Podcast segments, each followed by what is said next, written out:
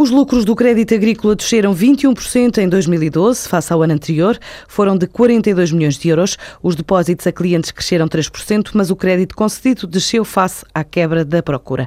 O novo presidente da instituição bancária, hoje, em conferência de imprensa, atribuiu estes resultados, no essencial, à variação da margem financeira, por causa da baixa das taxas de juros de referência Euribor.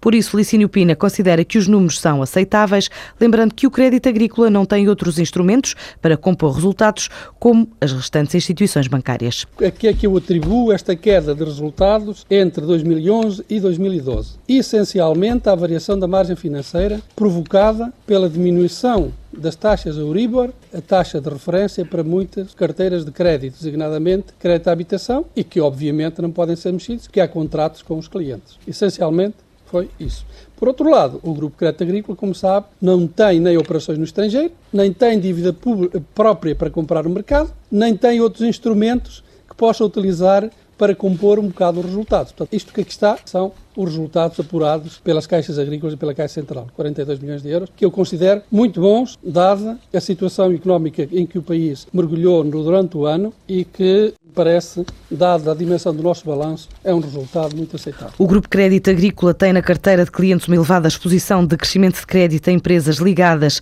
a comércio por grosso e retalho, agricultura, produção animal e florestas, no fundo, no setor primário, que está na gênese da instituição bancária. A Cerealis quer fazer crescer as exportações em cerca de 5 milhões de euros num horizonte de dois anos, depois de inaugurar esta tarde um novo equipamento de moagem que a tornam numa das mais inovadoras da Europa. Por ter capacidade de moer, por exemplo, 720 toneladas de trigo em 24 horas. É um investimento na ordem dos 22 milhões de euros que faz parte de um plano mais ambicioso, superior a 150 milhões, para reposicionar a empresa como referência do agroalimentar na Península Ibérica. Agora, Rui Amorim de Souza, administrador da Cerealis, diz que a estratégia é consolidar as marcas, também os mercados onde já marca presença, em especial Espanha e África, onde Angola cresce 67% nas exportações da empresa, mas também conquistar novos mercados, desde o Magreb ao Médio Oriente e à Ásia. Este é um instante, um instante especificamente aqui no, numa moagem, num centro de produção aqui de Lisboa, o que nós esperamos, primeiro é ser mais eficiente a fazer o que fazemos, depois também é termos uma capacidade instalada disponível que nos permite não só realmente dar uma melhor resposta ao mercado interno, mas criar um espaço para reforçarmos a nossa oferta na exportação. Estamos a trabalhar alguns mercados.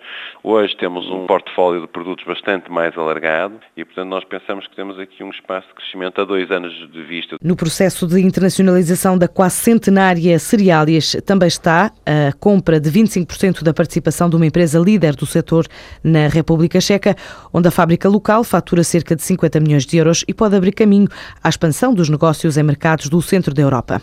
A Microsoft foi multada hoje por Bruxelas em 561 milhões de euros por não permitir aos utilizadores a possibilidade de escolherem o navegador de internet numa versão do Windows 7. A empresa norte-americana já tinha reconhecido à Comissão Barroso que não disponibilizou aos clientes a possibilidade de escolherem o navegador entre maio de 2011 e julho de 2012. De acordo com Bruxelas, 15 milhões de utilizadores na União Europeia ficaram impossibilitados de escolher o navegador durante mais de um ano e por isso teve em conta para definir o valor da multa, a gravidade e a duração da infração.